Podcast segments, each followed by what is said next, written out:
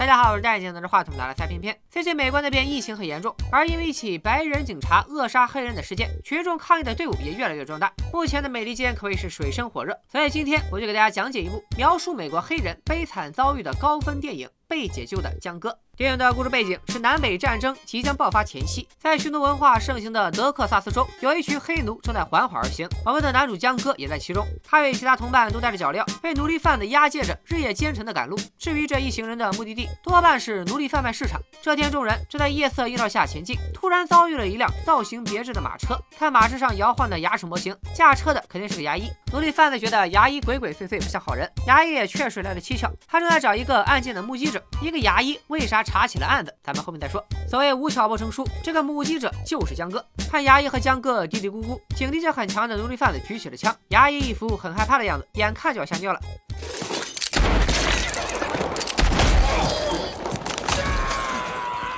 这波华丽的快枪击杀后，牙医解开了江哥的脚镣，并让他换上奴隶贩子的衣服，快走。江哥换衣服时，后背上的累累伤痕惊呆了牙医。看来这位黑奴遭受了很多苦难。牙医带着江哥来到一个小镇，镇上的人看到黑人骑马都觉得惊奇，因为黑人在德克萨斯州就是奴隶，是绝对的下等人。在众人疑惑的目光下，牙医和江哥进了一家酒吧。酒吧老板一见江哥，就让他滚出去。黑人没有权利进白人的酒吧。对这样的种族歧视者，牙医一顿暴啐，轰走了老板。倒啤酒时，牙医自我介绍，他的医生身份只是。是个幌子，赏金猎人才是他的营生。他到处寻找警方悬赏的犯罪分子，然后杀了他们，拿尸体去警局领钱。牙医最近正在追捕三个坏蛋，而江哥曾为这三人做过事，可以认出他们的长相。只要江哥帮自己找到他们，等抓到人以后，牙医承诺会给江哥一笔钱，还让他拥有真正的自由。两人正聊着，刚才被打的酒吧老板带着警长来了，警长让两人出去，他端着枪要好好审问一下牙医和江哥。只见牙医有恃无恐，他大概只要亮出赏金猎人的身份就没事儿，毕竟都是一个系统上的。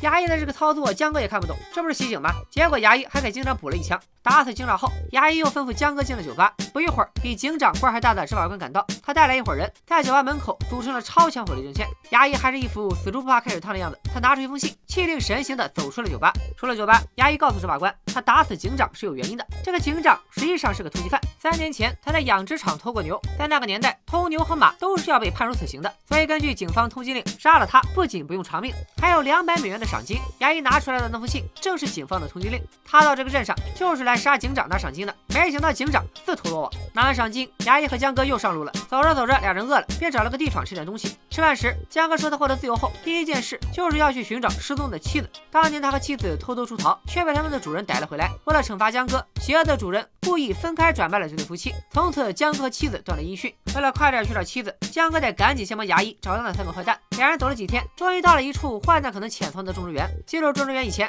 牙医为江哥设计了个助手的身份，还让他自己挑了件新衣服。江哥这身新装回头率超高，但种植园的白胡子老头觉得这是挑衅，哪有黑奴穿的这么光鲜的？为了安抚老头，衙役说自己是来买女奴的，他愿意出高价，一天有大钱赚。老头立刻转怒为喜，邀请衙役进屋。至于他刚才还嗤之以鼻的江哥，则可以随下转转散散步。江哥当然不是真的去散步了，他向陪伴自己的女奴询问最近有没有陌生人来找工作。女奴说还真有，他们就在不远处干活。江哥举起望远镜一看，那几位新来的正是自己认识的坏蛋，他们曾鞭打过江嫂，以暴力为乐，是十足的恶棍。此时此刻，他们依旧在鞭打女奴，这让江哥愤怒异常。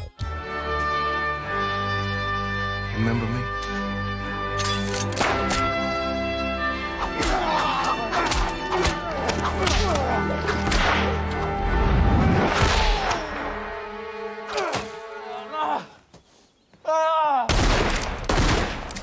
到枪声，牙医火速赶来。江哥告诉他，坏人找到了，只不过其中一个很狗，躲在远处，正要逃跑。这下轮到牙医秀枪法了。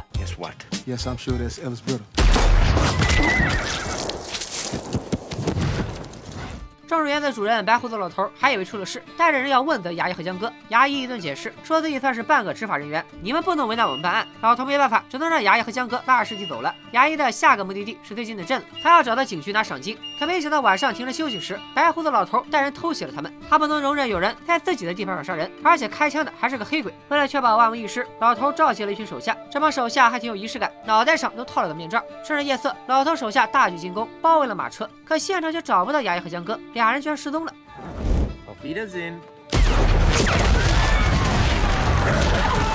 原来老江湖牙医早就预感到危险，提前做了个局。他和江哥都藏在暗处，而马车上装满了炸药。马车一炸，老头这边实力大损，剩下的人四散奔逃。江哥举起枪，也来了次远程射击，白胡子老头跌落马下。危机解除后，牙医和江哥安心的吃起晚饭，一起出生入死的经历让他们开始越来越像一对老友。江哥还在惦记着找老婆，牙医建议咱俩配合的这么好，不如你就跟着我干赏金猎人得了，边干边找老婆，赏金我给你三分之一。等这个冬天过去，天暖和了，我亲自带你去找你媳妇。牙医的建议，江哥很动心，自己找老婆大海捞针，有人陪着，还有钱拿，还能杀白人，何乐而不为呢？从此江湖上就有了黑白双煞的大名。今天俩人执行了一个任务，任务很简单，就是躲在远处狙击一个逃犯。可因为逃犯身边还有个孩子，江哥下不去手。为了激励江哥，衙役让他看了这个逃犯杀人越货的罪行，并强调杀了他就有七千美金可拿。双重激励下，江哥不再犹豫。随着隆冬的到来，江哥的枪法越来越精妙。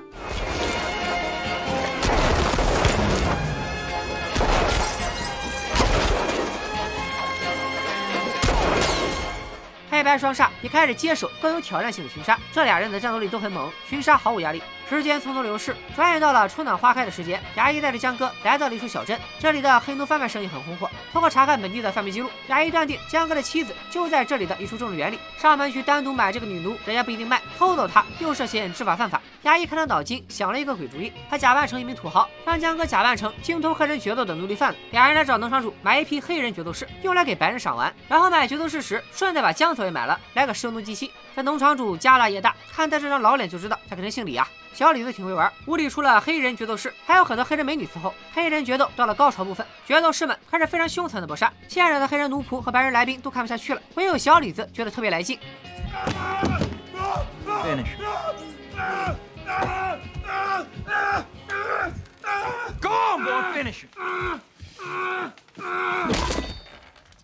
决斗结束后，小李子盘问起江哥什么来头。毕竟黑人奴隶贩子不多见。江哥压抑着胸中怒火，怼了两句。小李子还想挺好，没有生气，人家是来花钱的，先谈生意再说。反正也是装成的土豪，黑白双煞直接报了个高价，暂时稳住了小李子。次日，小李子邀请双煞去自己的种植园，他珍藏的角斗士都在那里。路上，小李子手下嘲讽江哥，面对嘲讽，江哥露了一手河马摔跤。眼看双方就要起冲突，小李子及时制止了手下，可没想到一进种植园，众人就又目睹了一起黑奴逃跑事件。不过黑奴没跑成，被狗撵上了树。这瘦弱的兄弟也是小李子的决斗士，他知道自己迟早会被打死，所以才逃跑。小李子很气愤，看样子马上就要弄死黑奴泄愤。关键时刻，牙医居然要自掏腰包补偿小李子，以求放过黑奴。这种善良引起了小李子的怀疑。江哥赶紧搭话说：“我们不会买，我们只是厌烦了在这里看你教育黑奴。”小李子疑惑着，为了试探黑白双煞的反应，他直接让手下放狗撕了黑奴。两人情绪看完狗撕黑奴以后，众人来到了小李子的大别墅。别墅的管家也是个黑人，哎，这不是马尔法克侠吗？管家的口条很犀利，简直就是个 rapper。You miss me? Oh, yes, sir. I miss you like a like a hog miss fly, like a like a, a baby miss mammy titty. I miss you like I misses a rock. In my shoe。管家对江哥没有好脸色，他身为黑人却轻贱黑人，显然服侍了两代白人的他已经被同化。小李子还介绍了自己守寡的姐姐，简称李姐。不过牙医和江哥对李姐没兴趣。来的路上，牙医故意以晚上想找个女奴做了为由，打听了一下小李子家里的女奴情况，他确认江嫂就在这里。趁着话茬，牙医让小李子安排江嫂来他房间，但管家却说，因为前几天江嫂逃跑，他目前正在库尔的地牢里关禁闭。小李子让手下去把江嫂带了出来，江嫂几近虚脱，江哥看在眼里。藏在心里。当晚，李姐就把江嫂带到了衙役的卧室，关上门后，江哥现身了。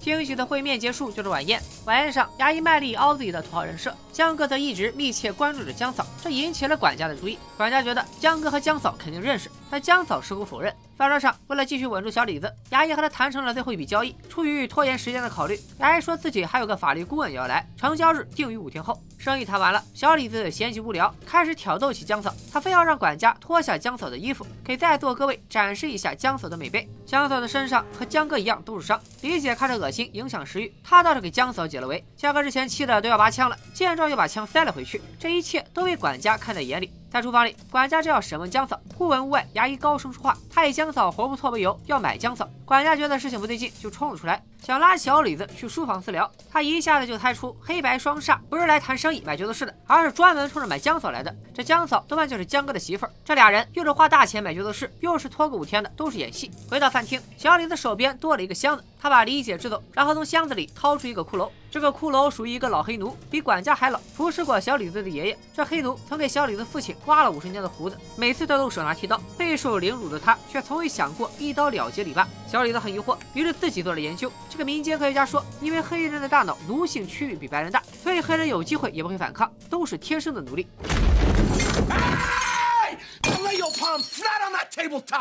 小李子让手下缴了黑白双煞的枪，然后恶狠狠地拽出了江嫂。因为江哥是自由人，不是黑奴，牙医又是个白人，所以小李子没做什么出格的。他只是想从中捞好处，便要强行让牙医高价买江嫂。面对这如同强抢的行为，牙医只有掏钱。生意谈完了，小李子并没有放走黑白双煞和江嫂，他让大家等他开个发票。开完发票，他还非要临别前和牙医握手，说这是美国南方谈生意的最后一步。如果你不和我握手就走，我就让手下一枪崩了你。小李子不知道葫芦里卖什么药，看他暴虐的样子，牙医没办法，只能能从命。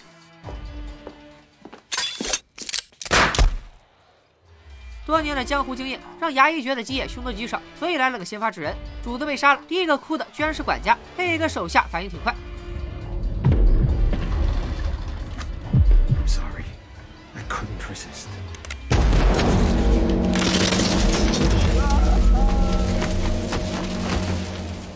牙医被杀，江哥也不能忍了，夺过小李子手下的枪，就开始了疯狂大逃杀。战斗中，江哥主角光环闪耀，以一敌众。管家还没死，他想出了个阴招，让人拿江嫂当人质，逼迫江哥束手就擒。这趟来就是为了救媳妇儿，江哥没办法，只能扔了枪，举手投降。逮住江哥后，管家和手下给江哥来了个倒吊，还要拿刀子切他的大鸟。Calm down, Miss Law won't see you.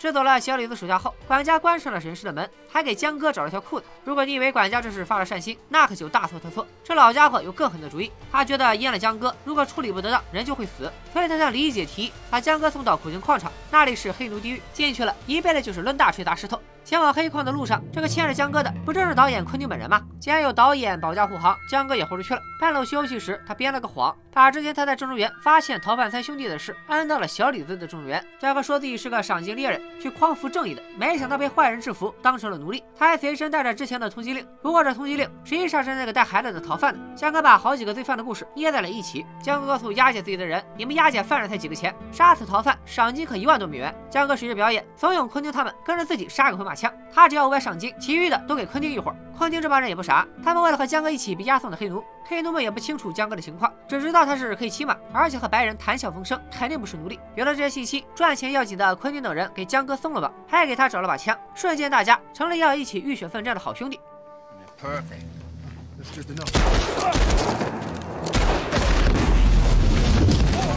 这个时候的江哥早已不是什么赏金猎人，他不再选择靠任何人，只想一个人回去救人复仇。江哥给马卸下了束缚的马鞍，临走前还装了点昆汀他们留下的炸药，并给其他黑奴敞开了囚车的大门。在其他黑奴的眼中，江哥成了为黑人而战的种族英雄。浑身燃烧着怒火的江哥，快马加鞭来到了中路园。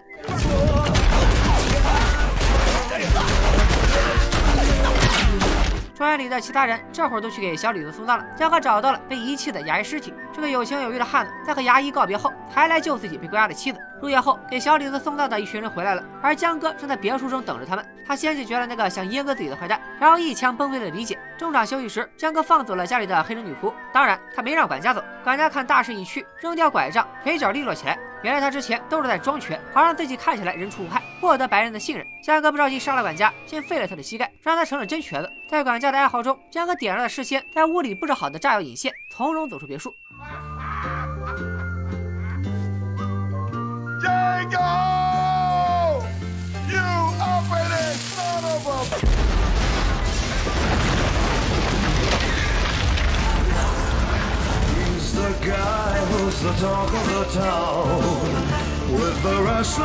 在爆炸的火光里，江哥带着媳妇儿远走高飞，从此浪迹天涯。被解救的江哥是昆汀二零一二年的作品，放到现在来看，颇具讽刺和现实意味。电影那年还获得了奥斯卡最佳原创剧本奖，这也说明其故事在美国人民看来并不违和。江哥这个角色并非昆汀原创，他的灵感来源于一九六六年的电影《江歌》。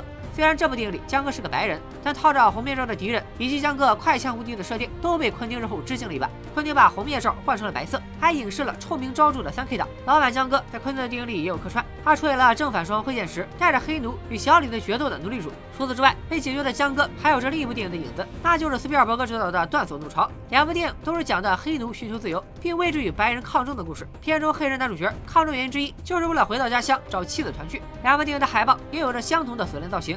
可以说，被解决的江哥吸收了前辈们的精华，创造出了一个更加鲜明的黑人反抗者形象。电影里江哥姓弗里曼，其实就是 Freeman。他的妻子名字布鲁姆西达，则与神话故事里等待英雄拯救的公主同名。江哥在片中最帅的一刻，就是他摘掉马鞍骑马回去。美国西部牛仔骑马时必须用马鞍，江哥故意去了它，代表着一种骨子里的反叛。但后来杀死的人大部分都是牛仔，江哥不想和这帮人渣有任何相似之处。与江哥相反的是小李子的管家，他的顺从是无时无刻的，在白人面前他要弯腰屈膝装瘸。可在黑人面前，他又是精明狡猾和恶毒的。管家的心里有没有对白人的隔阂？从他的书上台词来看，他把小李子比作泔水和血里的石子，这种比喻标志他明白黑白之间的对立关系。这种清楚一切却选择做奴隶的思想，才是最可怕的奴性。说完了这两位，咱们再聊聊牙医这个角色。牙医在电影里仿佛总办常理出牌。但其实他一直非常知法守法，很多邪招都是在不犯法的前提下实施的。在杀小李子之前，他杀的人都是有罪的。唯一一次破戒后就领了便当。电影里牙医是个德国人，昆汀把德国人遵守规则的特性极尽夸张，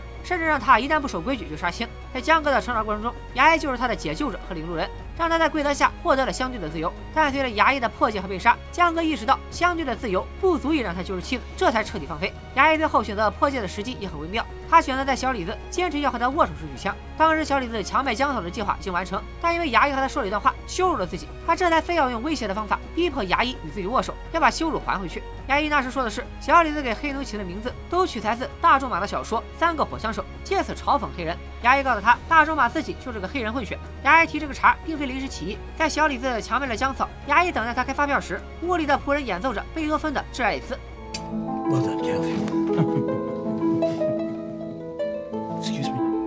曲子肯定是小李子安排的。贝多芬是德国音乐家，演奏的又是曲风优美的《致爱丽丝》，这也是赤裸裸的对德国牙医的羞辱。大仲马这个梗还有个暗喻，那就是大仲马最有名的小说《基督山伯爵》，讲的就是一个复仇的故事。加哥最后也回到了小李子的别墅，展开了自己的复仇。虽然电影里江哥所向无敌，但其实他并非传统意义上的黑人英雄，因为他整部电影里真正营救的只有自己的妻子。为了救出妻子，牙医被杀，江哥自己也成了杀人无数的恶魔。以暴制暴看起来很爽快，背后就是那个时代造成的极端情势。这就如同当下的美国黑白种族现状，如种族歧视矛盾引发了打砸抢烧式的抗议，这其中没有真正的胜利者。最后的最后，愿世界和平，咱们下期节目再见，大家拜拜。I need a hundred black coffins for a hundred bad men, a hundred black grapes so I can lay their ass in. I need a hundred black preachers with a black sermon to tell from a hundred black Bibles. Why we send them all ahead.